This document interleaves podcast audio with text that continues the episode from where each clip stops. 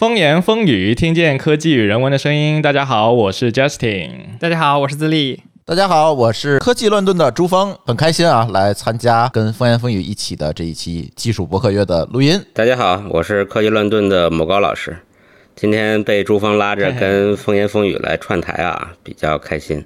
可能现在听到的有两边的听友，这个这个人气大一倍，我天，这个太太爽了啊！又是一期。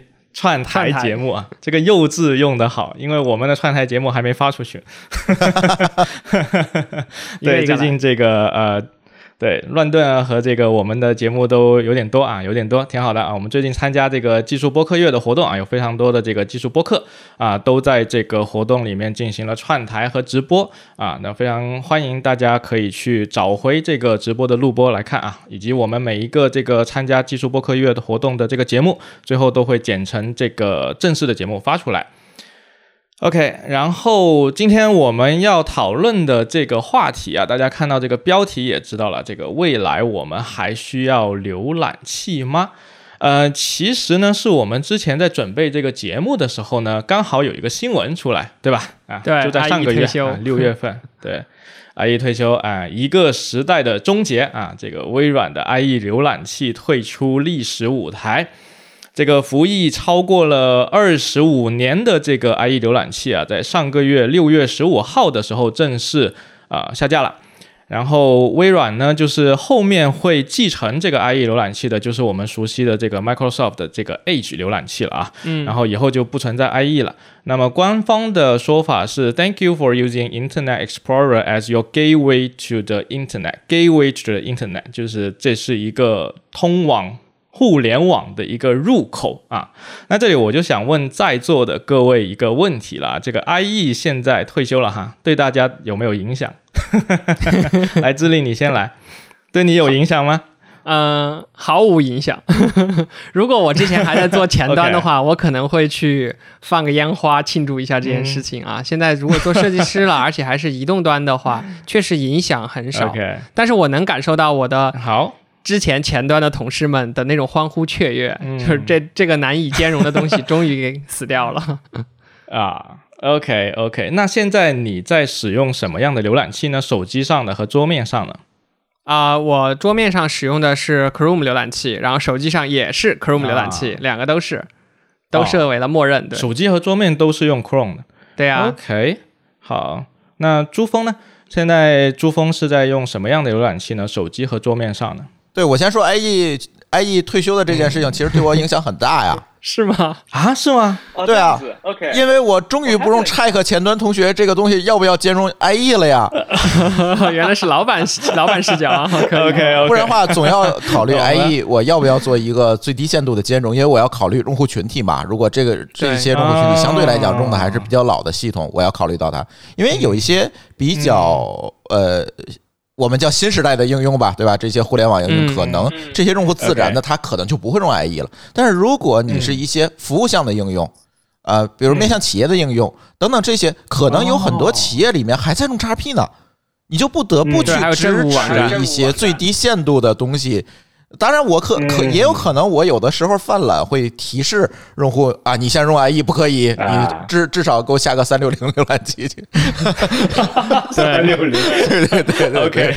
呃，所所以好像他退休了，对我影响挺大的。我我终于不用再去 check 这件事情了，我觉得还是蛮好的。那说到现在，我在用的我在用的浏览器应该跟自立一样。我电脑端和这个嗯手机端用的应该都是 Chrome，而且我现在其实是 PC、Mac 还有安卓还有 iOS 四个系统都在用，所以呢，其实我更多考虑是跨平台的这个问题嘛。那只有 Chrome 能能能搞定这件事情。对，哎，不过新的 Edge 是可以的啊，微软这套方案也是可以跨的啊。哎，对，其实也可以，对对啊，等等，Edge 可以在 Mac 上面使用吗？可以，可以，Mac、iOS 都可以。嗯。啊，OK，那那问题就变成了，我都已经使用 Edge，为什么我不用，对吧？Chrome，哎，后面我会告诉你为什么。我我我还蛮推荐大家去用 Edge 的。啊，是吧？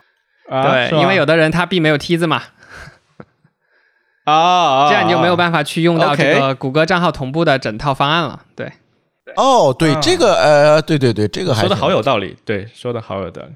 OK，来，我们听一下某高老师怎么说啊？某高老师，IE 对你来说有影响吗？IE 退休这件事情，我觉得没影响，但是跟你们的理由都不一样、是什么？啊，因为我觉得你们都太这个事儿这个想少了啊。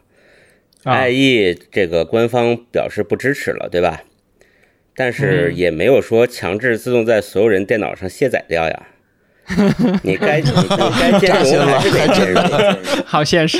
OK OK，对吧？你啊说的好你你做嗯你做网站做前端该兼容，你还是要做做兼容，嗯，对？吧？这个这个这个时候你说我前端程序员放放放花了放炮了啊，咱们不兼容了，对不起，明天就有人来投诉，说为什么错位？所以是一个长尾的事情，是吗？慢慢慢慢退出舞台。嗯，这个事情其实在他宣布这件事儿之前和之后不会有任何区别，他他只是在他可能我猜测微软是看 IE 的市占率在逐逐渐降低，他不愿意再留一组人来维护持续的找问题或者是持续的提供支持了。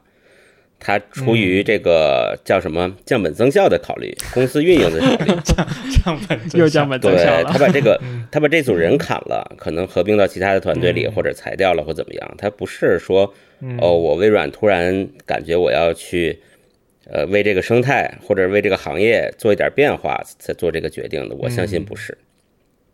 嗯嗯，确实，其实这个 IE，我猜测它的它的使用率还是是是缓慢在下降。所以我我的点是说，那一点其实是是可导的啊，就是他宣布我不支持了那一点，它可能在写率上并不有大大的变化，但是它可能对我猜测对用户对普通的小白用户来说会产生一个，哎，大家知道哦，这个事儿原来不支持了。但是其实还有一个更、嗯还有一个更坏的事儿，我跟你们讲啊，嗯更坏的事儿是不支持就表示如果再有新的漏洞，我也不给修了。哎，但是但是这有先例的哦。当时我记得 XP 出了一个漏洞，我忘了是什么漏洞了。呃，应该是直接会引起勒索病毒的那个那那那个漏洞，对呃量级还比较大。哦然后已经不再支持的 XP 突然就冒出来了一个紧急又更新的补丁，又补了一下，因为这个对，关系重大。是对一定是影响太大了。然后这个内部的决策者临时把你们当时那些开发的人找回来，把代码从代码库里边归档的里边再拿出来，从把它屎山里面刨出来啊！对，但是这个前提是说这个影响足够大嘛。对，确实，OK，对，但其实我有我有一个想法，就是现在你看 Windows 十一，它已经是呃默认浏览器就是 Edge，呃 Windows 十是不是 Edge？应该也是吧？对对是是就，反正十对一肯定是 Edge 的，对。但那时候内核还没变，现在内核它慢慢的切了。，对啊，对，慢慢的它这个新版本的量上来了之后，其实旧版本就会慢慢消失的，所以我觉得应该还好，就是未来随着时间的的的流逝，其实新版本会慢慢上来。对，所以这个应该还好。它不像以前那个 XP 是因为各种各样的理由，对吧？它那个占有率一直下不去，新版本一直上不去。XP 之后是 Vista 吧？我记得好像还有过几个比较失败的 Windows 的版本，所以它才会当时造成那么大的一个影响。对，其实它是和操作系统的这个市占率是紧密相关的。嗯，对，因为 IE 随机附带了嘛。对你得看我们愿不愿意花钱买升级新的系统。那说到说到用的浏览器啊，这个你们都说了，我补充一下。哎，我发现我跟你们都不一样。啊，我我我用的我的手机和电和电脑用的都是 Safari，啊，是不是感觉没有人用 Safari 你没有安卓手机呗？哎，啊？对，啊确实我我很多年以前用安卓手机，呃，那个时候用的是 Chrome，啊，电脑也用的 Chrome，对，但是现在我为什么都用 Safari 呢？因为我实在是懒得折腾它。就系统知道默认的装一台是什么电脑就用什么。就是就是我们通常装一台电脑，啊第一件事就是下载一个浏览器，对吧？对就像以前说的，不管是 IE 还是 Edge 的功能，就是下载 Chrome。啊，对，对我现在比较懒得折腾，因为我的我也有个 PC，PC 我就用 Edge 啊，然后这个、这个 Mac 上面我就用 Safari，呃手机也用 Safari。OK，那我跟在座的各位都不一样啊，你们都是要么是 Chrome 档，要么是 Safari 档。对，我是 Mac 上面使用 Chrome，手机上面使用 Safari。你是分裂的，我是个异类。那你这样数据怎么同步呢？嗯，OK，呃，我最最重要需要同同步的内容呢是密码。那密码我其实使用 One Password 或者是 iCloud 已经是解决这个问题了，所以密码的同步不问题不存在。那最大的问题是书签如何同步，对对不对？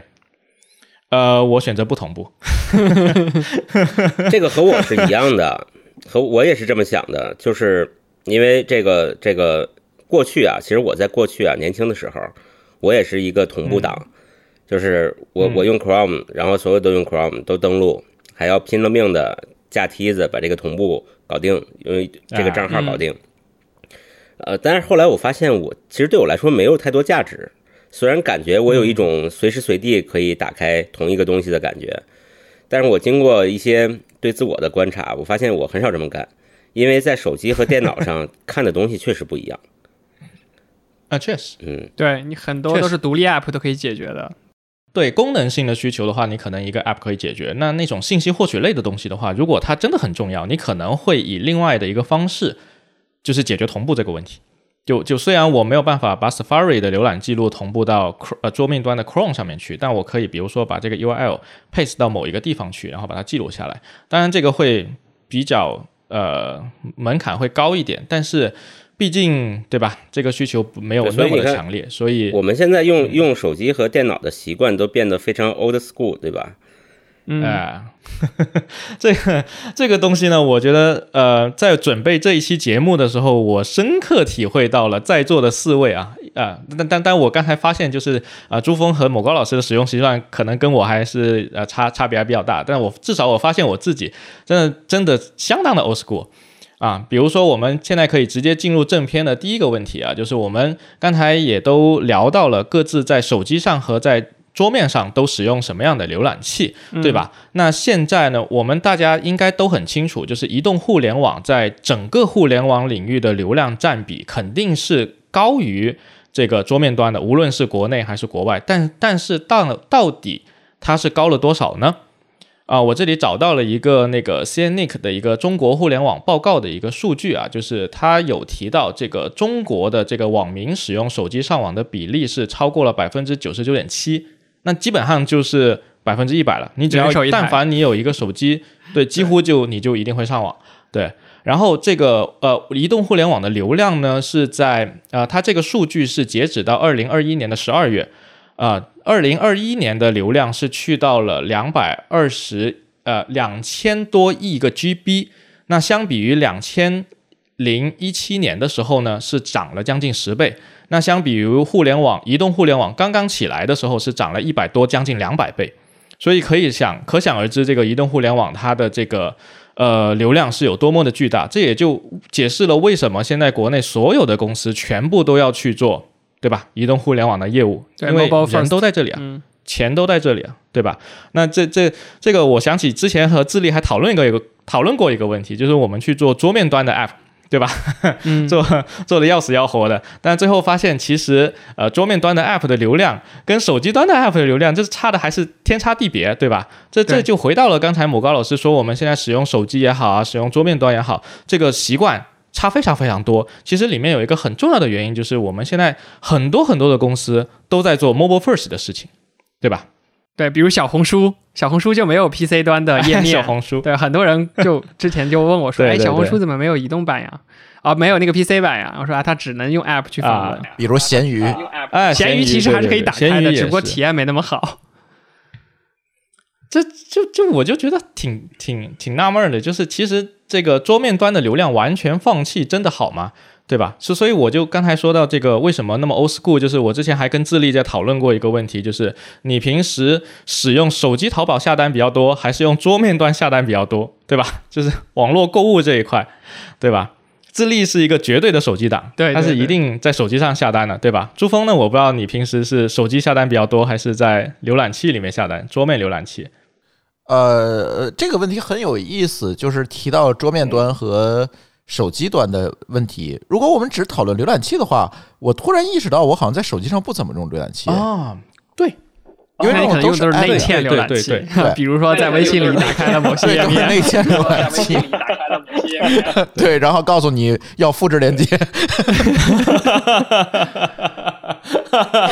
基本上都是这种东西，是吧？确实，对，所以提到淘宝下单，我现在突然意识到一个问题：嗯。我用淘宝可能有两个场景，一个场景可能是我真正的有目的性的去买东西，我搜完了用手机直接搜完了，直接就下单了，非常快。嗯。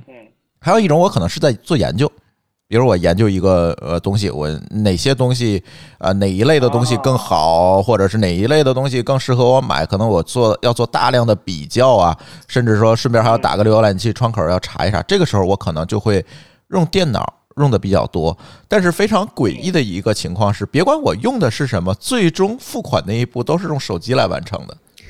哎哎，这个是的，我也是这样。对，因为呃呃，在线的支付这一块儿，似乎这个一会儿可以请自立和 Justin 会多讲一些，因为我感觉就是在支付啊、安全啊等等这一块儿，可能大家还是倾向于在手机上会做的呃好一点儿，但不能说的更安全，可能在手机上它做的更顺手一点儿。所以在这一侧呢，可能用电脑来支付就会变得有一点麻烦，有的时候经常让你各种验证啊，或者甚至你还是要掏出手机来扫个码之类的。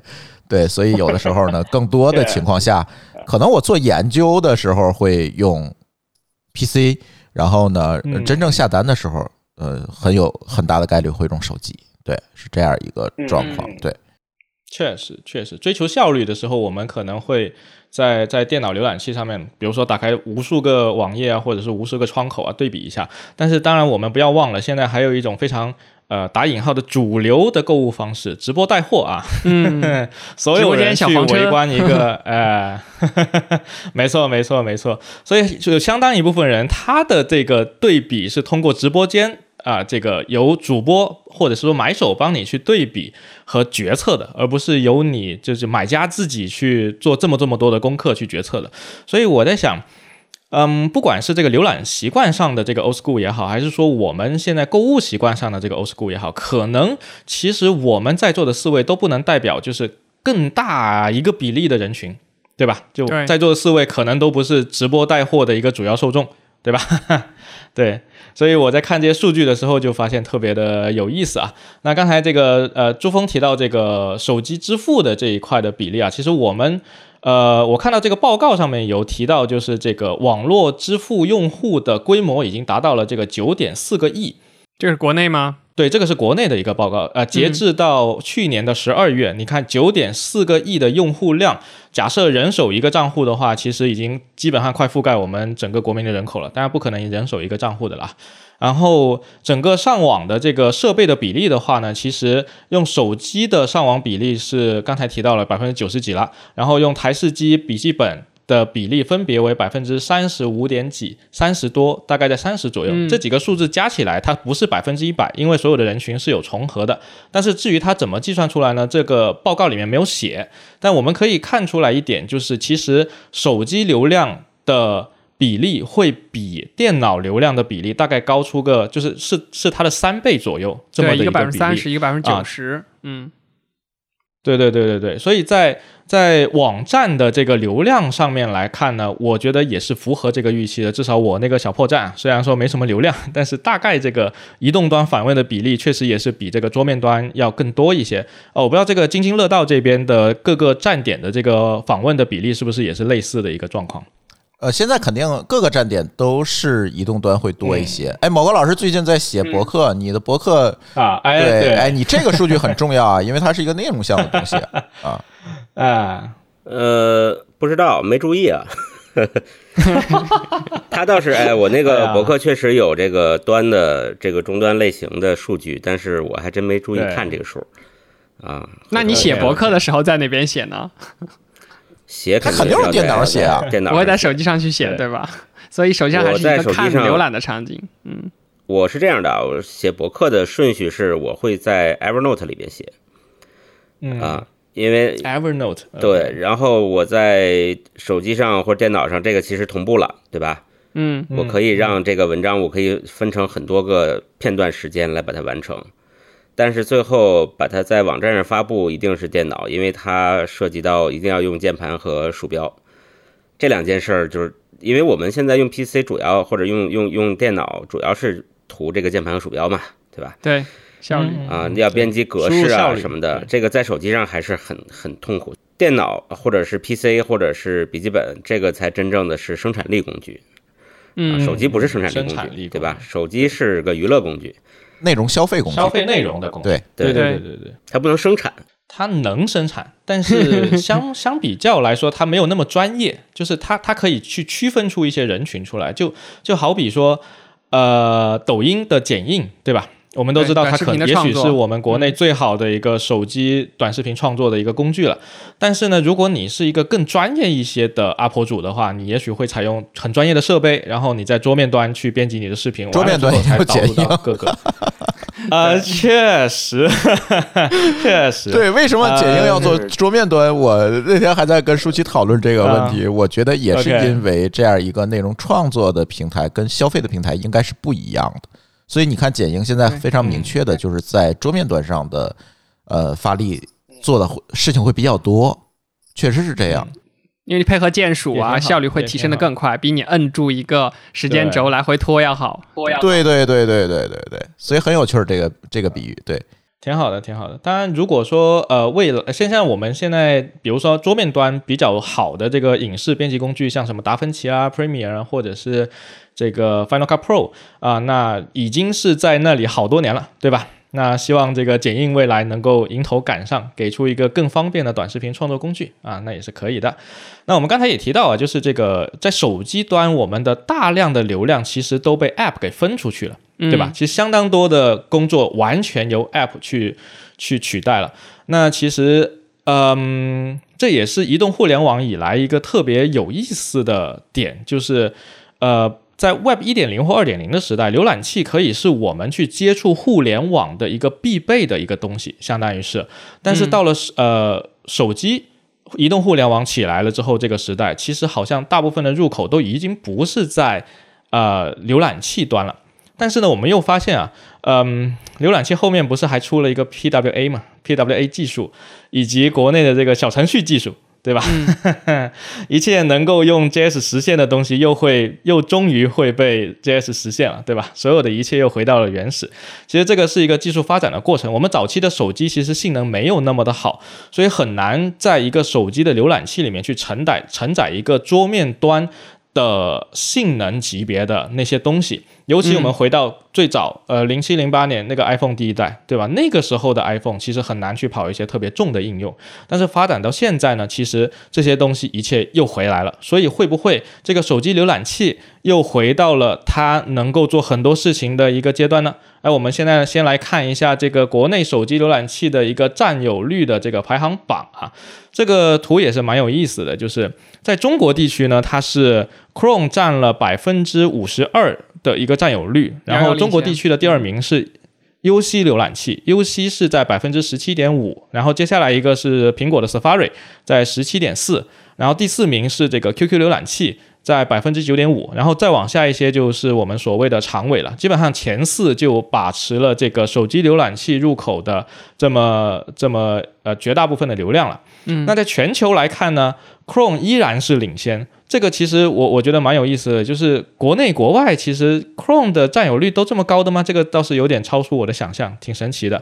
然后 Chrome 在国外的话呢是百分之六十五点八八的一个占有率，Safari 是百分之二十四。三星啊，三星是去到了第三名，在百分之四点八，然后是 Opera、UC 啊，接下来一系列就是都是长尾了。这个我不知道对于这两个数据啊，各位呃亲们有什么样的想法呢？我刚才就是觉得这个 Chrome 在国内的这个占有率是有点超出我想象的，毕竟有一个对吧科学的门槛呵 呵摆在那里呢，对吧？啊，我不知道两位使用 Chrome 浏览器的呃朋友是怎么看这个事情。智利，你先来吧。我不知道有多少人知道一个小技巧啊。说到这个手机上的 Chrome 浏览器、i o s 系统里面它是它在最新的系统已经开放了，就是设置默认浏览器的这个接口。Chrome 在它的那个设置项里面，你是可以选择说跳去系统设置里，把默认浏览器从 Safari 改成 Chrome 的。你这样改的好处是，系统在各种浏览器的分享啊啊那个链接分享和浏览器打开里面，就全部可以无缝的衔接上 Chrome 了，这就是一个好处。如果没有出这个的话，其实我呃，嗯至少三年前，我一直都在用纯 Safari 的这个手机端的浏览器，因为你你没办法去改变它的默认行为，所以现在我觉得可能跟这个是有关的，会影响它的一个一个这个量。另外就是嗯我特别吐槽的一个点啊，就是啊特别是 iOS 这个生态上，它的 Safari 是呃在 Safari 那个 App 里面是没有设置项的，它所有的设置项是归到了系统的那个设置里面，有非常多的选项，而普通用户他不知道系统设置项里藏了很多选项的话，他就会觉得 Safari 就是个壳子，就只能访问一下网站，没有一些实质的功能。而对比来看，Chrome 里面就有丰富的功能啦，对吧？有一些什么清理隐私啊啊、还有一些设置密码呀、保存啊、各类书签的功能都在里面，然后你都可以像用 PC 端的浏览器一样去操作它。所以我觉得可能这是一个原因吧。嗯，嗯，OK。那朱峰老师呢？就对于这两张排行榜这两张图有什么样的想法吗？对我，我觉得这个问题可以请某个老师来回答，因为某个老师曾经是在这个某手机 App 比较大的这么一没个有，供应商那边来工作。我怀疑 Chrome 现在看起来的占有率高，应该是跟国内的安卓生态有关系。我不知道某个老师能不能同意我的观点？对，这个这个数据吧，其实我没有看过啊，我我只能纯猜，猜的不准呢，就是大家不要喷我啊，可以可以喷珠峰 啊，OK，OK，数据是我讲的，喷我吧。对我我猜这个数据可能不一定真的是用 Chrome 浏览器的人，他我他有可能是从比如说网站访问的 UA 里面拿的，那可能有一部分的哦。App、或者是我们所谓的这种，比如说三六零极速浏览器等等等等，它都可能有可能会带 Chrome 的这个 UA。当然，朱峰刚才说那个原因也有可能，就是嗯。呃，这个安卓的生态，毕竟安卓手机现在比苹果还是要多的嘛。对，嗯，对对对对。然后我不知道在国外的安卓手机是不是预装了 Chrome，这个我没研究过。嗯，如果它是预装那个 Google App Service 框架的话，那应该是预装了的。但是国内的所有厂商应该都是不能预装那个东西的，就是因为众所周知的原因嘛，所有的厂商只能装自己的，所以应该国内的应该都没有预装那个 Chrome，所以我觉得还蛮神奇的。那大家你们当时在安卓上面使用 Chrome 的话，你是主动去下载的这个 Chrome 浏览器吗？啊、珠峰是这样的吗？我肯定是主动下载的，特别是呃，我我因为有两个安卓手机，如果是那个 Google 原生的那个 Pixel 那手机，那当然不需要再去下载了。但是如果是国内的这个呃这些所谓国产魔改的系统的话，那我肯定是要去下载的，不然的话就是它内置的浏览器。但是我曾经注意到一点哈，就是这些国内厂商预制的浏览器的话，如果我用某些工具去看它的 UA 的话，很有可能会被某些统计系统认为是 Chrome，因为它的 UA 里有相关的关键词。因为 UA 的匹配是一个非常复杂的事情，大家应该做过这方面工作都知道，所以有的时候很有可能被某些统计系统就认定它是 Chrome。比如它同时存在 Android 和 Chrome 两个关键词，它就认为这就是一个 Chrome 浏览器，而不会认为你是一个小米手机内置浏览器或者华为手机内置浏览器，它不会这么写，它可能就是给你归到 Chrome 里。这个我觉得是一个主要原因。再有一个，我觉得国内还有大量的下沉市场，那下沉市场里面很多人用的手机都是低版本的安卓。低版本安卓里面内置的那个浏览器是原先安卓系统里面自带的那个，应该就是 Chrome，嗯应，该就是 Chrome，它那个 UA 就是返回来也它它就是叫一个。browser，对，对对对它可能名字叫 browser，但实际上内核是就就是一个是的 Chrome，套了个壳。对，所以这大量下沉市场里面，第一版本的安卓手机会不会也会被统计起呃作为呃 Chrome 去统计进来？这个也未可知。所以我们要知道它的统计方法。所以我觉得嗯，有可能是跟生态有关系。对。对，有道理。刚才提到那个下沉市场啊，我们可以看到这个中国榜上前四名有两个是中国的这个浏览器，一个是手机上的啊，一个是 UC 浏览器，一个是 QQ 浏览器。这两个浏览器可是都对这个中国市场做了大量的这个本地化，对吧？什么门户引流啦，什么新闻啦，对吧？之前不是还有 UC 震惊体吗？所以这个也可以看得出来，这个现在手机浏览器市场的大量的这个用户都是都是在消费什么样的内容啊？你说到这个 UC 浏览器还有 Q 浏览器，其实他们是从。当时二 G 到三 G 这样，再到四 G 一个过渡时代，那个流量很贵的那个年代嘛，他们出了很多本土化的，像节省流量模式、无图模式，甚至在更早些，我们在用那个 Java 还有那个呃 S 六零这种这种这种功能机的时代，对吧？我们里面就已经有 UC Web 这种很省流量的这种浏览器了，所以它能扛能打，对对。你你你提到那个 UC 的那个省流量模式是当年的呃适配开发者之痛，好吗？是吗？极其可怕，它的 CSS 子集跟所有其他浏览器都不一样，你知道吗？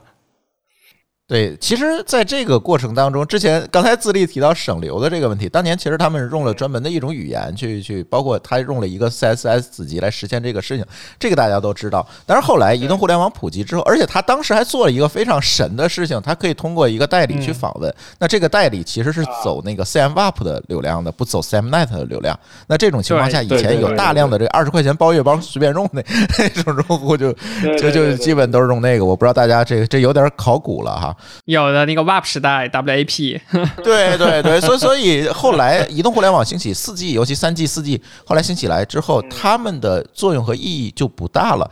而在这个过程中呢，有两种说法，一种说法是大家的用户习惯被保留下来了，所以 UC 和 QQ 浏览器等等，呃，这些浏览器的占有率会一直持续下来。但是我对这个观点是持一点疑问的，因为随着三 G、四 G 的普及，其实。迎来的是一波换机潮，嗯，它还会不会沿用之前的这些浏览器？我觉得这个当然没有数据，但是从我观察来看，可能不会是因为用户习惯的保留而延续下来，一直在用它。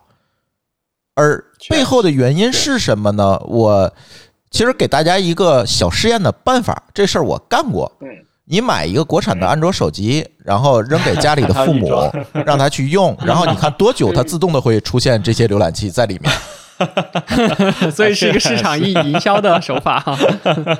对，所以不好说这件事情。所以这个数据里面，如果他会把 UC、QQ 浏览器的安卓版和 iOS 版分别的占有率列出来，我觉得可能更有可信性一点。嗯，而且我，而且我还有怀疑说，是不是 QQ 里边的某些东西会发这个 QQ 浏览器的 UA？嗯，啊啊，就是因为 QQ 浏览器本身它也有一些内核可以给到别的服务或者 App 去用嘛？对，对的，对的，对的，对的，有可能，有可能，就使用了这个 QQ 浏览器内核的那些 App 也会把它当做这一部分的流量。啊，这这也是有可能。对，刚才朱峰老师提到那个用户习惯的这个问题啊，刚好我们下一个部分是这个关于桌面浏览器的这个排行榜，我们可以看一下这个桌面浏览器市占率排行榜的中国榜。这个第一名依然是这个 Chrome 浏览器，但是第二名就很有意思了啊，Chrome 第一名是三十七点五的占比，然后第二名是奇虎三六零安全浏览器。它占比是百分之二十二点几啊，超过百分之二十二点几。那第三名呢是呃 Windows 内置的一个 Edge 浏览器，呃现在的这个数据呢市场份额是十四点七六。然后第四名是这个 QQ 浏览器啊，又是一个熟悉的这个名字出现了在了这里啊。然后 UC 是掉到了第九啊，这个是中国榜。那在全球榜呢，就比较的简洁了，就刚才中国特色的这些浏览器就都没有出现了。全球榜的话呢，这个中呃 Chrome 的浏览器去到了百分之六十六点九三的一个占有率，是是第一名，对。然后第二名也是符合预期的，这个微软的 Edge 浏览器是占到了百分之十点几啊，毕竟是这个预装。然后另外一家苹果的预装呢是 Safari 浏览器，占到了百分之八点九啊。第四一个是我们熟悉的老朋友 Firefox。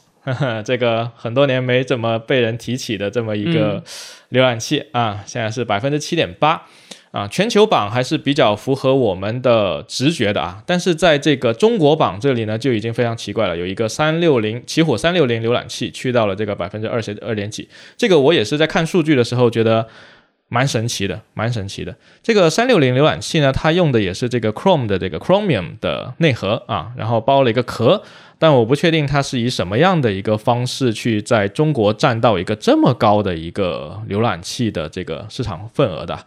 这个我之前有点了解，这个三六零它好像我没记错的话，它好像是比较靠前或者首家去出了这个双核引擎的这件事情。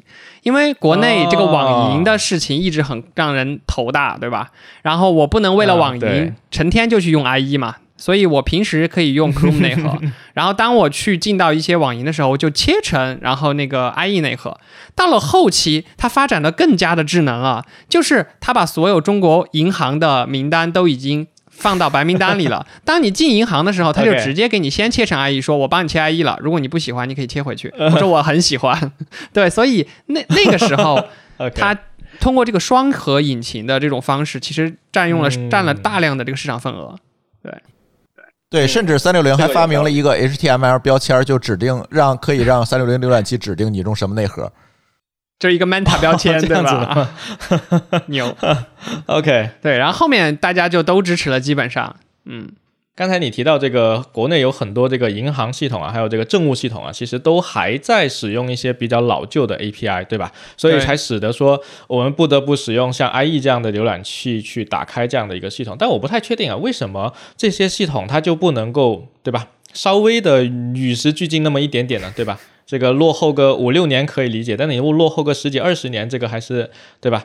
有点说不过去的。不知道某高老师对于这个问题有没有什么样的看法呢？啊，这个这个答案就非常简单了。为什么他们看起来这么落后呢？因为他们没钱。这样子吗？你要你要追上最新的潮流，你就要持续的投入。但是对于企业来说，它和互联网公司是不一样的。它是这个，比如说。我有一个 I 有一笔 IT 预算，是为了做一个系统，这个哪怕这个系统是个银行的门户还是内部的系统，那这个预算拨完了以后呢，你第二年就没有了。那下次你为什么还要再申请？老板就会问你，你不是做过了吗？你不是十年以前申请过一次吗？前端技术在进步呀，你不管吗？那技术在进步，原来这个有什么问题吗？是坏了还是怎么样了？那如果说你说技术在进步。现在有新的技术可以代替，那你原来干什么吃的呀？对吧？你是不是之前你的水平有问题？你为什么选了一个落后的东西？灵魂五连问，灵魂问题好难回答。对啊，对啊。好，那那那我现在想到一个问题啊，就是这这一波 IE 挂了之后，他是不是终于就可以去申请预算了呢？实际上光明正大了呀。对，实际上这个 IE 宣布说我不支持了。他表示的并不是说，就像刚才说的，他并不是说这个 IE 突然就没有了，而是他给了这些传统行业的 IT 主管一个理由，说，呃，当因为我们在我我过去也在这个传统行业待过啊，就是我我这个系统升级换代有一个最重要的理由，就是非常拿得出手的理由，就是这个系统已经不再被供应商所支持，它不安全了，嗯，啊，供应商还在，供应商可能说，比如说我是 Oracle。我我开发了一个什么系统，我会持续给你支持，你可以续费买我的技术支持，每年百分之十五，这个可能大家都知道，啊，但是呢，有一天 Oracle 就会发一个公告，说我这里有一个叫 ABC 的系统，明年停止支持，你付费我也不会支持了。这个时候，哎，所有的 IT 主管就该开心了，就不困了。马上写报告，说明年这个系统 Oracle 不被 Oracle 支持了，我们需要申请新的预算。啊，这个是一个大家都很开心的事儿。但是从供应商的角度来讲呢，他不能频繁这么干。就是你想，供应商肯定喜欢这么干，对吧？但是不能频繁这么干。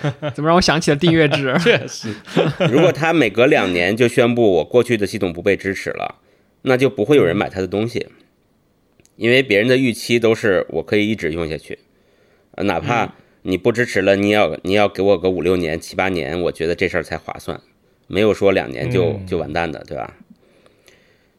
对，所以说回到这个三六零浏览器啊，三六零浏览器其实蛮有意思的，就是它其实刚才自立讲了第一波浪潮，就是它通过双核来快速的兼容这些银行的老旧系统，这样嗯普通用户呢就会感觉哎很很舒服，对吧？嗯这个时候其实是处于一个交界，就是当银行的这种 IT 系统还没升级，但是我们的互联网的新技术已经应用了，产生了一种新技术在 IE 上跑不起来，然后银行在新的 Chrome 上跑不起来的这么一个状况。但是呢，实际上大家观察到现在银行啊之类的这些，其实他们也升级了，就这些人不是嗯确实，对对。他们，因为现在的银行和那阵儿的银行不一样，那阵儿的银行的系统都是买的，而现在的银行都有大把的钱来建研发中心，他们也学这个互联网来自研了。对嗯，这个时候呢，其实对这个其实这个时候其实呃，三六零占了另外一个第二波浪潮，就是第一波浪潮，你可以认为是消费市场的，就是它帮用户这个建立了一个习惯，就是一个浏览器可以解决两个问题。呃，第二波浪潮呢，其实是企业市场的，就是你发现，呃，刚才我们讲银行的 Portal，这个其实是传统行业面向个人消费者的一个门户，对吧？那他的使用习惯或者是技术呢，它一定会拼命的去追我们的这种个人消费者、个人消费的网站。比如说，他会去跟淘宝和百度，去跟腾讯这种呃前端技术去看齐，但是企业内部的就更慢了。比如说，大家如果在一个大公司里面用你们公司的 ERP，或者是 PeopleSoft，或者是 SAP 的什么什么鬼东西，你会发现那个东西，对吧？嗯，特别难用。十年都不动，啊、然后它那个那个按钮的风格还都是八十年代的风格，它更加不兼容那些更高科技的前端技术，所以没错，所以三六零浏览器的一个第二波浪潮，都就是就是在企业内部，大家发现这个双浏览器仍然存在，而且而且呢，这个从企业又走向了政府，政府更新迭代 比企业还要更慢一点儿，还要慢。对而且近些年啊，这个这个，我我不记印象不深了，到底是近多少年？反正就是，呃，我们自主可控，对吧？这个自有知识产权的、自主研发的这种浪潮，呃，嗯所以你会发现其他其他的浏览器，哦其他的浏览器都都没法这么讲，但是三菱浏览器呢，确实可以这么说，虽然它也是魔改了内核，对吧？对，嗯所以那 这个对，这个对整个的呃，我们叫做“党政军央国企”这样的一个 六个字的市场，这六个字市场是很同质化的。你别看它有六个字啊，这个这个市场内基本上是占绝对的优势，就基本没有第二家。嗯牛逼。这个是是我们平时没有接触到，也没有想到的这个方向。对我过去做一个呃，我在之前的公司做一个项目，这个项目的客户呢是这个呃中核集团。嗯啊，中核这个这个，它当时有一个子公司啊，这个项目也不是很保密，就是说就说了。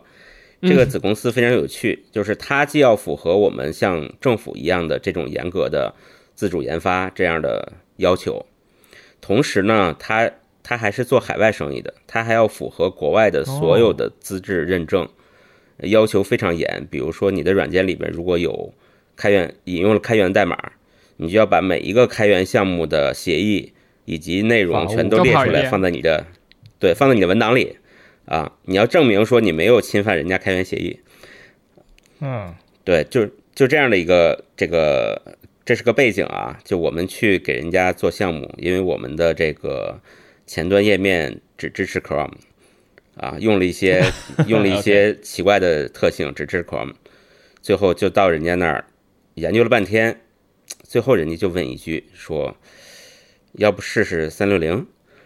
哎，成了就，解决了。支解决了而且支持的很好我。靠，嗯，好吧，好吧，感觉感觉是一个既要且要还要的一个项目，是吧？哎，这这个这个产品其实就满足了既要又要的这种场景，嗯，对对，所以这也是可能刚才你说到这个，我们为什么浏览器份额里多了一个三六零？其实你看它那个比例，嗯你大概就能猜出来说，在办公场景以及党政军央国企这个场景有多大比例了，因为那个场景是非常严格的。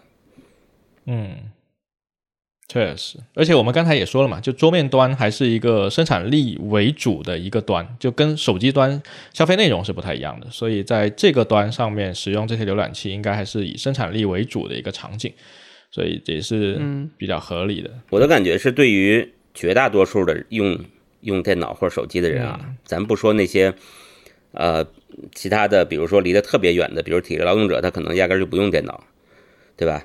我们讲所有用电脑的人。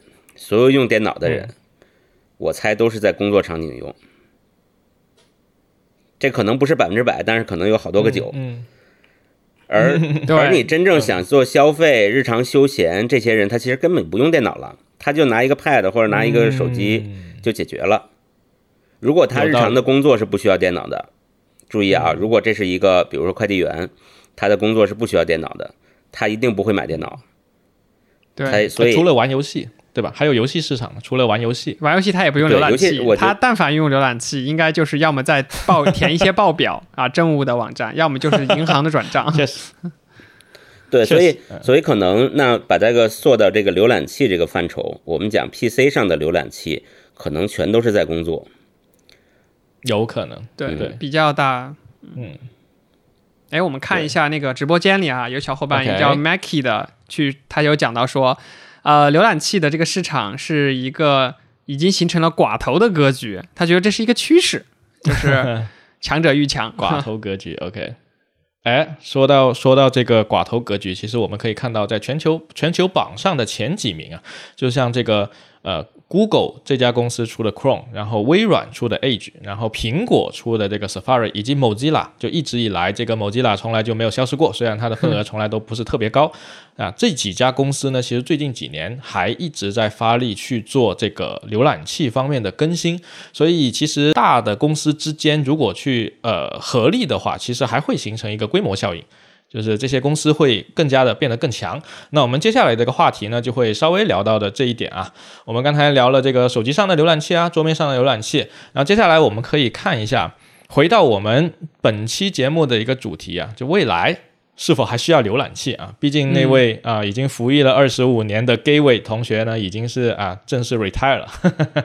所以，嗯，未来的话呢，其实。呃，短时间来看，我们的手机和 PC 其实还不会消失，那也就意味着我们在手机上的交互方式和 PC 的交互方式还会持续很长的一段时间。那么在手机和 PC 的浏览器上呢，其实这么多年来一直在有一些呃新的技术上的更新，对吧？更新了这个，包括这个 Chrome、Safari，其实一直就没有说啊放弃过这方面的技术更新啊。呃，我们。远的其实可以去到像二零一零年有这个 WebGL，对吧？还记得当年 Chrome 刚出那个 WebGL 的时候，大家还觉得还蛮有意思的。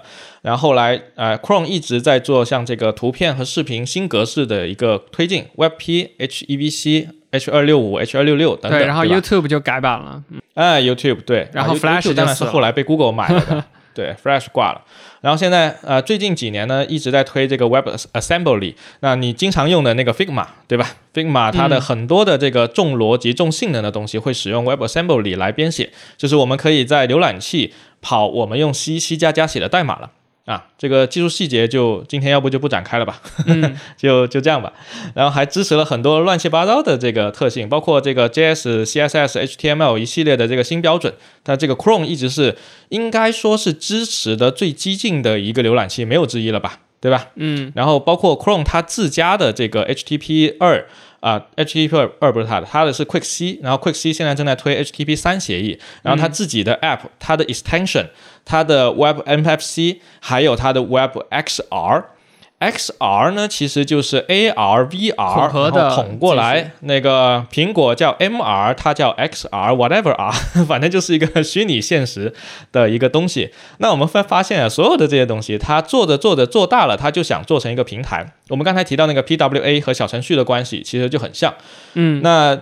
在今年三月份的时候，其实还出过一个新闻，就是这个我们刚才说 Google，然后那几家大公司他们联合在一起去推进一个叫 InterOp 二零二二的这么一个项目，就是希望未来这几个主流的占了百分之九十以上市场的浏览器，能够大家在一起统一兼容性。啊，这个可能在国外做起来还稍微方便一点啊，不像我们国内有这么多刚才提到的呃这一系列的这个系统是更新比较慢的。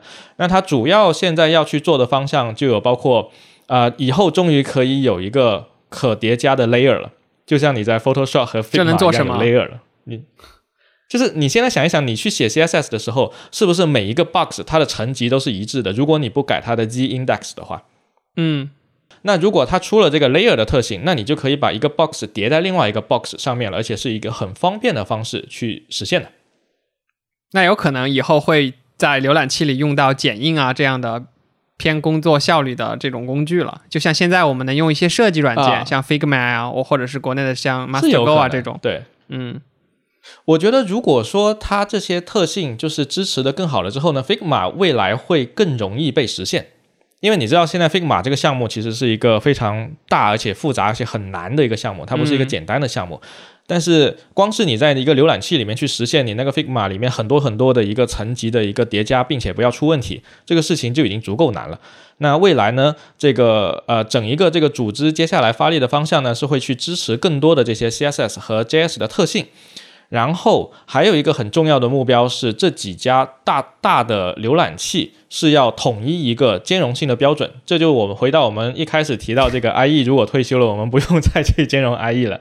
那未来这些大公司如果能统一的话，那我们可就可以在一个浏览器上面调试一遍，然后 run everywhere，就像对吧？那个一直以来所有的跨平台技术一样。这是所有技术框架的一个梦想，几百年来都是。最后由浏览器来完成了。引擎。呃，对，那如果你要这样说的话，我觉得浏览器是最接近这个的，对吧？浏览器目前为止是实现跨平台实现的最好的，没有之一了吧？对，其他的所有的一切的技术。包括我们今年其实看到，在这个 WDC 和 Google I/O，其实苹果和 Google 都宣布了一件事情，就是呃，苹果的 HomeKit 和 Google 的那个智能家居都会接入 Matter 协议。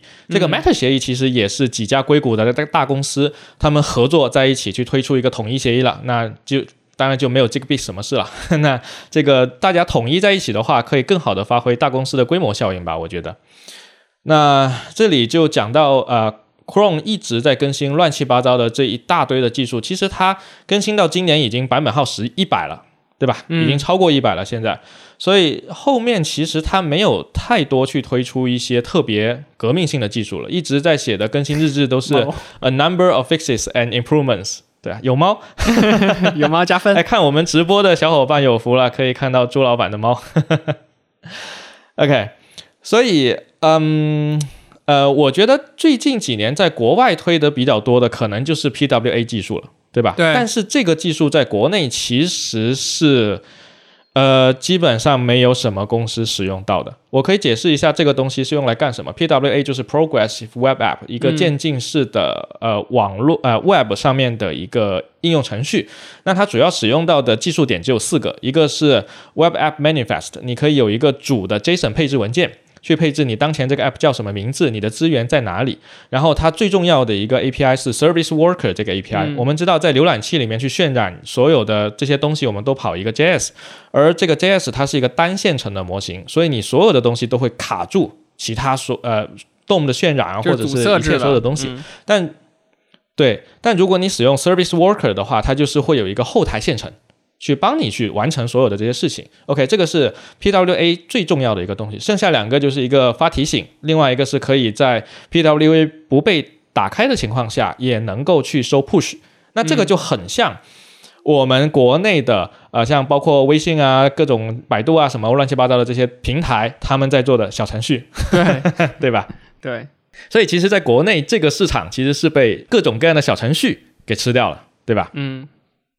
所以现在国外其实 PWA 技术发展是很好的。我们主流的这些像 Instagram 呀，或者像 Pinterest 这些国外的网站，他们在做好了 PWA 兼容之后，你拿 Chrome 去打开这样的一个网站，你就会得到一个类似于手机端的一个独立 App。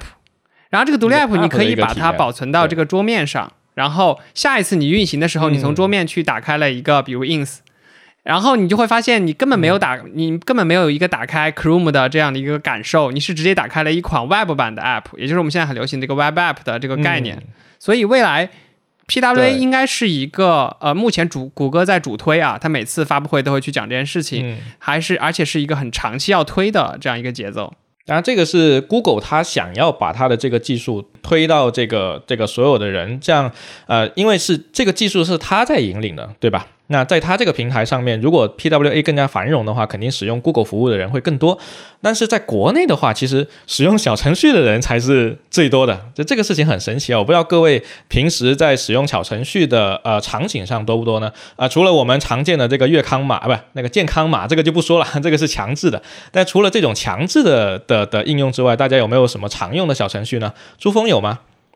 呃，我其实用小程序真的不多哎，因为啊，除非是就像你刚才说的这种强制的必须要用的，可能会用，或者是我没有其他替代的。比如现在，其实我用最多的是麦当劳的小程序，因为你不用就没法点但菜。是哎不好使。啊，确实，对，还有什么？对我可能一只手能数过来几个，就是因为它实在没有、啊呃没有没有 app，或者是，所以我才会在小程序里用。因为我总感觉用小程序，当然小程序有它的优势和好处了。这个作为不管从商业角度还是从开发者的角度来讲，这都是用户可获取性更高的一个东西，比装 app 要转化的要快得多嘛。这个肯定是从商业角度去，从产品角度考虑，这是肯定是要做的一个东西。但是从用户角度，我总觉得，嗯，我似乎失去了一些控制权。嗯，对，因为怎么说呃，我不希望我所有东西都在微信的生态里。啊？OK，这个事情其实是蛮可怕的这个这个事情真的是蛮可怕，包括我的用户信息嗯也要呃，就是商家要不要呃获取我的用户信息，也要微信同意这件事情，我觉得就很不爽。曾经有过有过一个公司要做一个什么呢？还找我们入驻，要做一个。呃，播客的小程序就是邀请我们来入驻，最后嗯这个事情没有谈拢，主要的一个原因，除了他要找我收钱以外，我这人比较抠是吧？对 更重要一个原因就是我不希望内容，既然都已经我自我审查一遍了，平台审查一遍，我就不希望让微信再审查一遍了，这件事情就再搞得审查一遍，搞得搞得非常不爽。嗯就是我不希望，既然已经有了这么多东这么多很麻烦的事情了，我就不希望中间再出现一个。呃，虚虚拟公安公公安局的这么一个东西，来把我的信息再再再呃过一遍，我就觉得这件事情令我非常非常的不开心，嗯所以我用小程序我是刻意的会少用一些。当然，这是从用户角度，但是作作为一个开发者的角度，可能我还另一只手还在不断的在写小程序，是吧？这这这也很很分裂这件事情，对。但是但是现实就是这样一个现实，对。哎，刚才朱峰他其实提到了那个那个麦当劳这一块儿嘛，然后我平时用小程序的大部分场景也是跟支付其实相关的。其实网页网页端哦今年苹果的 WWDC 才推出了这个 PC 上 Safari 里面的那个支付 Apple Pay 的接入嘛，一直以来在啊浏览器里面是前两年就出了啊，对，只是今年慢慢慢才铺开。一直以来，我们在浏览器里面去浏览一个网页商品也好，什么样也好，你去从下单到填地址到最后支付完成，好像包括你像安卓阵营这边就没有很好的解决方案，到最后都是得支付宝或者微信扫码，对吧？所以这才是为什么 啊，确实，嗯麦当劳啊，他们没有用一个网页链接或者一个网页的形式去承载。早期用的是公众号，现在用了小程序，可能是这样的一个一个原因，是支付这一块儿的。嗯，嗯，当然麦当劳是有 app 的，只是说做的有点一言难尽而已。对对，还要下载。似乎不是一个公司开发的样子，嗯。外包的估计是。那某高老师呢？某高老师有在手机上面使用小程序的习惯吗？我其实跟朱峰挺像的，就除了健康码以外，就是点餐嗯到饭店里边，因为现在这个这个饭店里边都是扫码点餐嘛，嗯基本一扫呢就都是小程序嗯啊，，OK，所以别的方面，我刚才回忆了一下，好像第三类东西还真的是非常少。嗯所以短期的未来基本上就是大家更多的在用微信的内嵌的浏览器，或者说其他的某一些，对吧？去打开一些链接，可能更、啊更常见一些不。至于。但是我记得，对，我记得这个张小龙同学发布小程序的时候，他也提过一点，就是咱们现在这种用法确实是他的初衷。我记得他提过这么一点啊，印象不深了，就是说小程序一定是和场所绑定的。对，哦。它是跟线下场景连接的纽带嘛。嗯。嗯，对，所以说你不管是去进商场扫一个场所码，还是去饭店点餐，其实这个都是小程序原本的初心。嗯，确实，嗯，这个说它并不是对，对，它并不希望我们在微信里面来回 share 小程序，让你打开以后干嘛干嘛，这个不是他想要的。砍一刀，对，某某某某多多砍一刀，OK 啊，对，这个这个说的挺好的，因为我最常用的一个小程序其实不是用来买麦当劳啊啊，当然健康码那个另说，我最常用的小程序其实是打开我家楼下的门禁，你知道吗？啊，你的门啊禁我回到家了我就可以智能家居是吗？对，打开小程序按一下，哎，我的门就打开了。就是就是楼下那个门禁门啊大门那个门禁，所以也是挺有，这样我就不用带那个哦你。你要这么说，我想起来了，我家那个好像也啊是，但是它同时也可以刷卡，所以我现在坚持还是对刷卡。对对对，就我我就不想带那个小卡片，所以我就我就经常用那个小程序来解决啊。那其实在，呃 PWA 和小程序其实很像啊，然后在这个网速不好的国家，其实会比较的受欢迎，因为它可以给你一个很快的轻量级的一个 App，然后体验又会比较的好，对吧？它又不会不会像网页一样那么糟糕。而且你也不用下载，啊，对对对，不用下载。其实我们知道，这个印度的这个网速一直就是，比如像类类比于中国十年前的一个发展的情况啊，所以呢，印度最大的一个这个电商公司叫 Flipkart，他们其实早期做了一个 App。然后这个 app 呢，其实在印度当地呢没有那么的受欢迎，所以他们后来就试着去做了一个介于 app 和网页之间的一个东西，就是 PWA。结果发现 PWA 在印度当地极其受欢迎，然后就慢慢的啊，印度的用户都去使用这个简易版的这个程序了，挺好的。所以我觉得这个这个技术其实在某些特定的场所其实是真的还是蛮有用的。那除了说这个 PWA 之外呢，我们也发现啊，这个有一些新的浏览器出现了。那过去 Web 一点零、二点零，其实大家一直是基于这个 HTTP 协议在做很多很多的事情。我我只是专指就是浏览器里面啊，如果我们是用 App 的话，其实大家已经可以用。各种各样的私有协议了，对吧？比如说我们现在正在直播啊，那可能这个推流用的这个协议是一个基于 UTP 啊、UDP 的一个协议去做的。那嗯，新的浏览器呢，它会带来一个新的协议，比如说我们之前啊，风言风语有一期节目跟 Libby 在聊这个呃 Web 3的 IP 基于 IPFS 的这么这个协议去做一些事情。那简单介绍一下这个 I IPFS 呢，它就是一个分布式的一个文件的这么一个系统。那呃，我可以在我家的一台 Mac 上面去做一个 IPFS 的一个节点。那大家来我家拉这个文件呢，就像 P2P 网络一样。然后你也可以，你拉到我这个文件之后呢，把你自己作为一个节点，那么你就多了一个这个同一个文件的一个节点，然后所有人就可以在这个分布式网络里面去下载了，跟那个我们以前的 BT 下载跟电驴几乎很像原理是对吧？一样的。嗯，呃，电驴、BT 下载都都是类似的，就反正是一个 P to P 的网络。那么它的一个好处呢，是一个这是一个去中心化的一个网络。那 IPFS 呢，它是一个基于内容的一个哈希，就有点跟我们的 MD 五是一样的。你只要这个文件的内容啊、是这个内容，那它变了的话，它的 MD 五就会跟着变，对吧？嗯，所以你的那个 IPFS 就会一直变，一直变的话呢，你为了让它不变，你就得去用一个叫 IPNS 的一个服务，去指定一个基于公钥的一个哈希，这个哈希是永远不会变的，但是它可以指向你的这个 IPFS 所在的一个目录啊。这这个就是它呃对对外的时候，你可以去发布这个 IPNS 的这个这个这一串东西。这一串东西呢，就像我们 Web 三里的那个钱包地址，OK，就是那个零叉，然后巨长无比的那一串地址，别人可以通过这块唯一的地址去找到你。那么呃，基于 IPFS 呢，其实呃就 Brave Browser，我记得它应该是因为支持了 IPFS 才火起来的。它其实早很早以前就发布了第一个版本，但是当时的版本是不支持 IPFS 的。后来他们跟这个 IPF 的 S 这个基金会深度合作，基呃支持了 IPFS 之后呢，这个 Brave Browser 才火起来了的。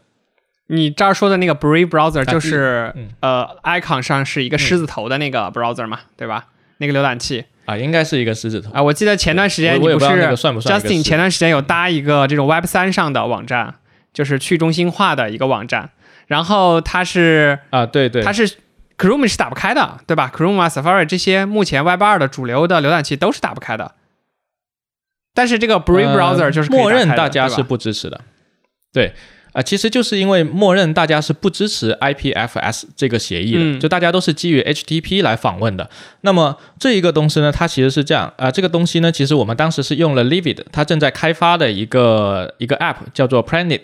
然后呢，你用了它这个 app 之后呢，你就相当于在家 host 了一个 IPFS 的一个节点，嗯你自己就是那个节点啊。然后你可以往里面去写博客啊，甚至现在 Livid 正在开发可以发图呃发视频的这么一些功能了。那相当于你把你所有的内容都放在你家。然后呢，我当时做的一个事情就是把刚才我说的那个 IPNS 那个永远不变的那个 ID，、嗯。通过 ENS 域名啊不 ETS 域名。ETH 域名。ETH 域名，对，给它解析到呃那一串 IPNS 上面去。那也就是说，我有了一个大家可读的一个域名，比如说 Justin 言 .eth，然后呢，当你的浏览器去访问这个 ETH 域名的时候呢，它就会获得里面的其中一个字段，这个字段指向的就是 IPNS 的这个唯一 ID，就可以而支持这种协议的的浏览器，它就可以去访问这个网站。那 Brave Browser 它支持了这个东西之后呢，其实未来它就有无限的可能性了。我们现在谈 Web 三，其实那个津津乐道就是前两天才录过一期这个 Web 三关于 Web 三的这个节目，对吧？就去中心化在 Web 三领域其实一个非常非常核心的一个东西。那我觉得说像 Brave Browser 这样的一个一个新的浏览器出现，其实是有可能去带动这种下一代的这个 Web 技术的一个发展。我不知道呃，朱朱峰怎么看这个 Brave Browser 以及 IPFS 这种技术的出现呢？呃，我是觉得可能也有可能我们的想象力受限了。嗯嗯也许 Web 三它不一定需要 Web 浏览器了，这是不啊是也是一种可能性？所以，如果我们用 Web 浏览器和 Web 三去呃结合在一起去看的话，我总觉得似乎是在用马车拖动一辆汽车，用马拖动一辆汽车，我总有这样一个感觉。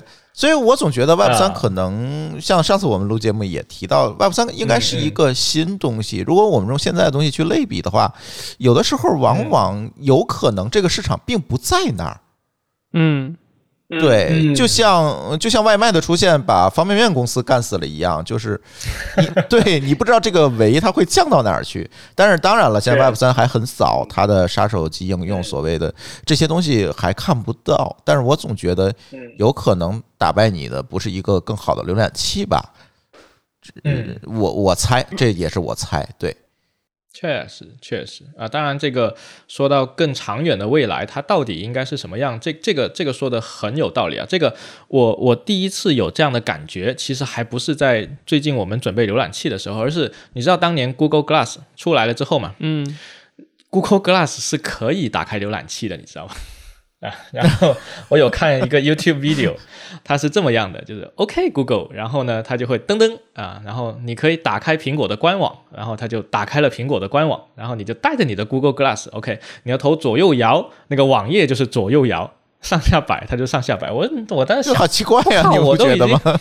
我都已经用 Google Glass，为什么我还要 你还要去打开一个这样的网？你需要的是一个新的交互方式，可能 Glass 可以处理你眼前用摄像头去拍你的手势操作，然后你去隔空去操作，有点像那种、啊呃 AR 的 VR 的那些交互方式。如果只靠眼动的话，哎我觉得你得累死。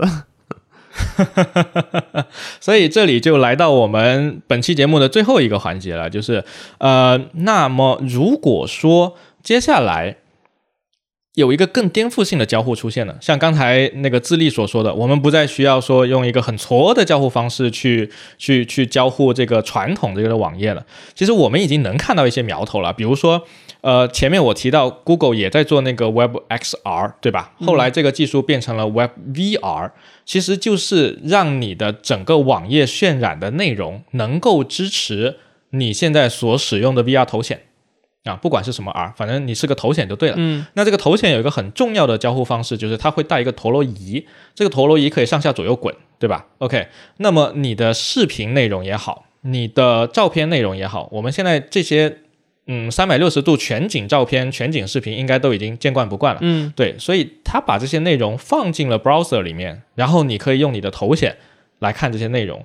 呃，我看到 Facebook 有发一个广告，就是说，呃，有一个人他拿着一个传统的手机，就是我们现在的这种平面的手机，然后他正在看看一个 Facebook 的 feed，然后是一个人在潜水，他觉得很有趣，他就点了个按钮 Save to VR，然后他回到家把头显一戴。哎，然后他就可以整个人沉浸式潜水了啊，对吧？我们现在经常说各种各样的视频，沉浸式干嘛干嘛。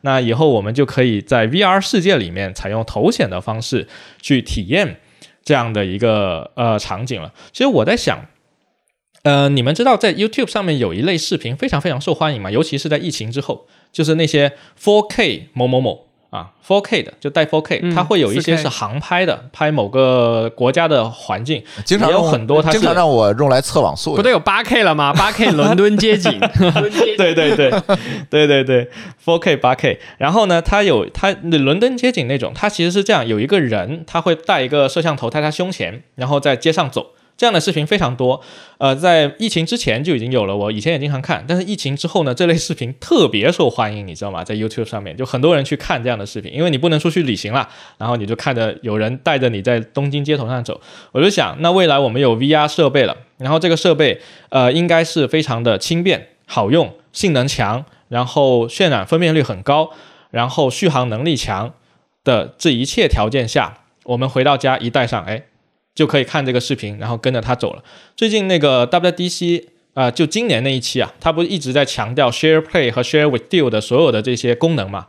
我们就想，如果说呃苹果的这个 MR Headset 出来了之后呢，啊，我回家我坐在那里，然后我打开一个东京街头漫步的视频，我戴上了头显，我就可以跟另外的一个朋友使用 Share with You 功能，然后我们俩一起漫步在东京街头，对吧？其实还是很有意思的。那这样的一种场景下。Web browser 其实就确实显得又不是那么的重要了，对吧？我刚才说的这些东西，其实它需要的是一个什么东西呢？可能有个东西它会一直有，就是一个 URL，对吧？其实那个我们刚才讲那个 IPFS，它其实一直试图解决一个很难解决的问题，就是一个全局唯一的一个东西。因为我们以前用 URL 的话，你的 domain name 就是你的域名，嗯，总得去一个中心化的地方去申请吧，对吧？你只要有一个中心化的地方，你要生成一个唯一 ID，那是很简单的一个事情，这个没问题吧？但是你现在是一个去中心化的一个环环境啊，你你怎么确保你现在生成的这个唯一 ID 它就是一个唯一 ID 呢？对吧？生成唯一的不难，唯一可读的会比较难。对，怎么把它找回来，对吧？哎，你说到你说到这个找回来的点，其实我最近看到了几个新潮的浏览器的苗头。跟你这个正好是相反的，嗯，他要做的事情是去掉 URL，就是不要未来不要有 URL 这个概念了。另外，你说的是叫微信公众号吗？呃，也可以，但你只要有关注，只要关注就能找回，对吧？它其实现在已经有这样浏览浏览器，像那个有一个叫 Sigma OS，还有之前的一个叫 ARC 的这样一个 browser，他们都希望整个主界面上没有 URL，你拥有的是一张很纯净的屏幕，就像。iPhone 去掉了 Home 键一样那种感觉啊！你说啊，URL 没有了，我怎么找回它呢？它有一个叫 Toolbar 的东西，在 Toolbar 里面提供了非常丰富的功能，同时它的界面中间给了你一个像苹果 Spotlight 那样搜索的东西。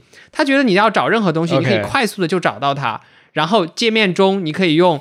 呃，分栏、分两栏、三栏、四栏的方式把网页都塞进去。嗯，但它真的是取消了这个 tab 和 URL 的这个概念。听起来听起来像百度做的啊。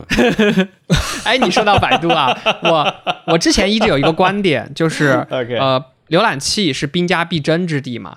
但凡你是一个搜索引擎，其实都会希望打开自己搜索引擎之前是打开了自家的浏览器。你像谷歌，你像呃搜狗，包括现在俄罗斯很大的那个 Yandex。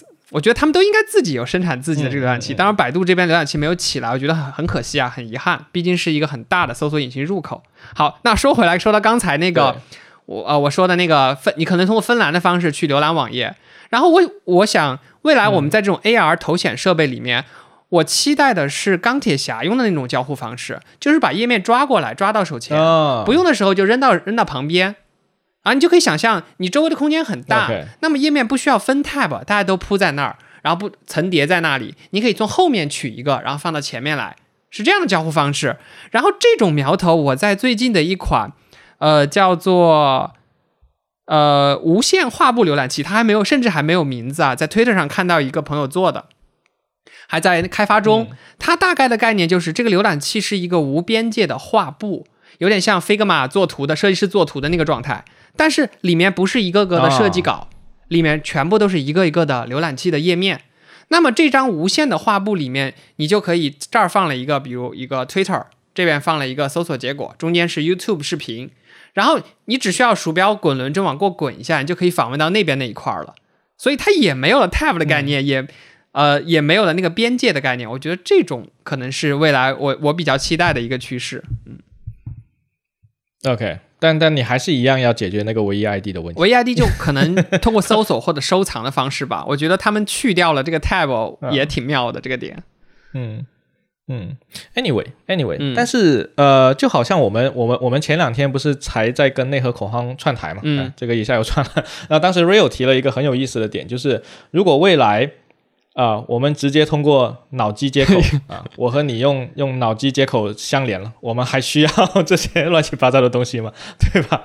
直接大脑一连上，哎，就就上线了，对吧？这你要问马斯克同学了。哦，马斯克还我我还真的去看了，马斯克他有呃 demo 过一个东西，啊就是他有 demo 过一个手机的 app，但是呢，他那个手机 app 应该是只能够看到你的脑电波的输出。我当时在想的，其实一个很重要的点就是，呃，我们人的脑袋里面每一秒钟就一秒钟时间，你会产生无数的念头，嗯，对吧？其实哪怕我们现在正在直播，我们已经很专心的去想一个东西了，我们脑袋里面也会有无数个念头。杂念。那么这个 Neuralink 的这个硬件，它如何去接收所有的这些信号，并且 filter 出其中有用的东西呢？哦，关于脑机接口的这个话题，我们津津乐道回头会专门录一期节目。是吗？哇，厉害了，厉害了，厉害了！这个、呃，现在啊脑机接口还是一个非常早期的东西。呃，就是刚才嗯 Justin 说的这这些东西，其实它都是通过一些统计学的办法来来来解决的，并不是真正的是通过一些啊分析或者是呃这个生物医学的办法来解决的。这实际上就是分析这些电啊浆，比如说你悲悲伤的时候，可能有百分之九十九的人在某一个波上。呈现一个什么样的反应？这有点像训练 AI，它用大量的样本把它训练出来，啊可能觉得你此刻可能是在悲伤。那其实是这样去做的，跟其实它跟医学半点关系都没有。原来是这样，统计那那。也挺好，那也挺好。如果是往往这个方向去的话，对，如果往这个方向去的话，那算法模型在这个方面是相当契合的，对吧？就是他非常擅长处理的一些东西。是的，那其实但但无论如何，他如何去解决这个最后输出的这个结果，他是怎么预测也好，都一定他要解决的一个问题就是，呃，马斯克说他希望看到两个猴子在在坐在那里用大脑去打乒乓球游戏。对，那 OK，现在我和智利是这两只猴子啊，然后我们就坐在电脑前。那我现在看的那个乒乓球，我脑袋里面产生了无数的想法，对吧？这个这个机器它如何知道我的哪一个想法是要让乒乓球动起来呢？对吧？这个事情是是是是我蛮感兴趣的。对，就是我我可能想着让它偏左一点、偏右一点、偏上一点、偏下一点，它怎么知道我现在想的就是要让它偏上偏下呢？对吧？所以在在这个无数个个念头的过程中，它必然要去 filter 出它觉得它有用的一些东西。但是 anyway 吧，就是嗯，往这个方向去说的话，假设呃脑机接口的这个东西它最终有一天成熟了，OK，我们能用了，那么它可能会出现的交互方式应该是怎样的呢？我自己的不成熟的想法呢，是我觉得人类始终是一个视觉系统为主的一个动物，对吧？所以可能它还是会在假设它能够读我的脑信号，并且能够刺激回去的话，能够在我的大脑里面产生一些视觉符号的话，那么我相信依然会是一个视觉交互系统，对吧？嗯只是说它以任何任意的一个方式去刺激我的脑袋，呈现出各种各样的东西，然后我再告诉他你应该去做哪一个东西，这就像那个 刀剑神域，对吧？我我觉得至少说，就是我们所及的有生之年吧，可以可能可以体验到的脑机这块儿，它可能是在、呃人机交互这一块儿提供了一些贡献，就是有带来新的交互方式。至于显示设备上，我觉得更多的可能会往全息投影啊，还有 AR、VR 的那块儿很薄的透明的屏幕上去发展。啊就是我们可能未来可以通过意念来控制操作浏览器里面去浏览我们的东西，比如说快进啊、切割啊，就不用手了，只是键鼠被替代掉了。但是这个浏览器本体，嗯我觉得在有限的未来应该还是在的，不会说通过一些电信号或者生物的东西的分泌，然后这让你眼睛里就有一个谷歌浏览器。啊我觉得太远了，这个可能太远了。OK，但是不用手操作谷歌浏览器的时代，我觉得还是可以期待一下的。哎，而且我刚才还有一个问题啊，在 IPFS 那一趴，就是呃去中心化的网站被访问的这一刻，这个这个点上，其实长出来了一个 Brave Browser 这样一个浏览器，现在份额也不知道有多大嘛。那我就在想，如果 Chrome 和 Safari 也支持了这种去中心化的，可以访问某某某点啊 ETH 的域名，那那个浏览器不就挂掉了吗？没有竞争力了。呃，其实现在已经可以支持了啊用插件吗啊 Chrome 的话，你安装啊，对，安装一个插件，但是它的它的支持应该没有到支持 IPFS 的那个地步。啊我估计它只是访问了一个 public gateway，就是就是虽然它号称是一个去中心化，但实际上呃 IPNS 服务会有一个中心的服务器，嗯可以帮你去 proxy 到它那边，所以你只要访问 NPNS 的的那个 public gateway，它就可以帮你找回呃我家的那个 Mac，然后 proxy 回来。它就不是直连的了，就 anyway，就反正哎，我有一个问题啊，嗯嗯如果他访问 IPFS 的内容嗯，是什么东西呢？是一个文件？呃，对，它是一个任意文件。它里面也可以加链接。对，可以是文本、图片、视频都可以。嗯，哦，那我想起来了，那这个东西十几年以前就有人实现过了，那个东西叫快播。快播。还确实就是它的文件没有存在 哎。某一台里面啊，是存在各种节点里，嗯，大家都可以提供。对啊，你输嗯。你输入一个 BT 的种子文件，那其实就是一个就自动帮你哈希对吧？播出来。一个 ED two 嗯。two K 的，然后它就嗯。它其实在帮你消费你这个嗯。你这个哈希值所指向的那个内容，对吧？嗯。那它本身就是一种浏览器嘛。嗯对，它是个视频但是览器，那个时 IPFS 做的可能会更加激进一点儿，因为快播还是在一个呃受控的一个服务器集群里面去做的嘛。其实这这些东西都是放在快播的服务器上。呃，IPFS 更讲究在异构的网络间和这个连接缺乏稳定性的这个呃个人主机之间去做这种文件的共享。对，嗯，当然现在还是会有很多问题，就比如说。呃，我以前如果做一个博客网站，它是一个唯一的 server，你们所有人来我这里拿就好。那我要优化的话，我只需要优化我的 server。但现在如果我是一个去中心化的状态，每个人连我的机器，你们的网络状况是每个人都不一样，对吧？我很难去把这个体验优化好。对，所以还是会有很多很多的问题。对，这就是 Web 三的不可能三角嘛。对，可能又要又要分发，然后你对你写错了一个要又要，对，写了一个错别字，你想改起来改不了，别人已经快照了。呃改是可以可以改，但是你你要等到它全网更新，这个就有点有点难了。对。对对嗯。因为现在我家还有一个 IPFS 节点呢，所以所以所以我觉得这个东西可能还还要再看一看，再加上中国的这个网络环境也非常麻烦，因为几乎没有直连。对对对。对对对对。哎，那你你那个是一个独立的设备在 host 那个 IPFS 的东西吧呃，对我有一台服务器，？OK OK，那就好。因为如果你是自己的 MacBook 的话，大家千万不要尝试尝试啊。啊，对对对 对，会产生非搞死的，会搞死的。对对对，你对那你 Apple Care 就买对了。不至于不至于，可能你家的路由器可能会先被挤满。所以你说到这个 I P I P F S，让我 call back 一下到三六零浏览器，当时用双核去撬动这个市场份额的年代。那接下来这个 Web 三肯定也是兵兵家必争之地，到底是哪一款是吧？不管是国产的，还是说啊、国国外的那种头部的浏览器，它能够把 Web 二、Web 三一起呈现给用户去打开，我觉得它可能就能有获得一个很好的红利。对，嗯但是这个事情很不错。对这个事情很不好讲。这个曾经跟某个老师我们节目其实聊过这个啊这个问题，啊就是大公司愿意不愿意支持，甚至说这些 嗯去中心化的东西会不会一出来就被掐死？这这嗯这些事情其实很难讲的，对。类似这么个东西啊，类似这么个东西其实也有，叫 浏览器，嗯啊！我操，这这东西能讲吗？但是 OK 呃咱们咱们不展开了说，嗯但是它其实类似的，对，就是双核有一个去中心化的东西，一个是普通的原原来大家常用的东西。啊，这这个不能不能展开了，是这这 私下聊 啊。对，这浏览器技术范畴的。好，嗯。那如果错过了这场直播的完整内容的话，大家可以等到我们这个播客节目发出去，就可以收听到我们今天啊直播现场的所有的完整内容了啊。然后，如果大家喜欢我们的节目的话呢，请不要忘了给风言风语还有科技乱炖点赞、转发、收藏啊！你们的关注就是我们更新的动力。好。好，也非常感谢这次技术博客月的机会，让我们能有机会能够跟风言风语。我们其实这风言风语算是我们唯一听。在听的几个博技术类的博客，对，荣幸之至，非常非常开心啊！也是听友见面，对，能够跟大家一起来录音呀，聊一聊我们其实不太懂的浏览器的技术，今天也非常长知识。所以大家如果愿意关注科技乱炖节目的话，也可以在各个博客平台来搜索“科技乱炖”来订阅和收听我们的节目。好。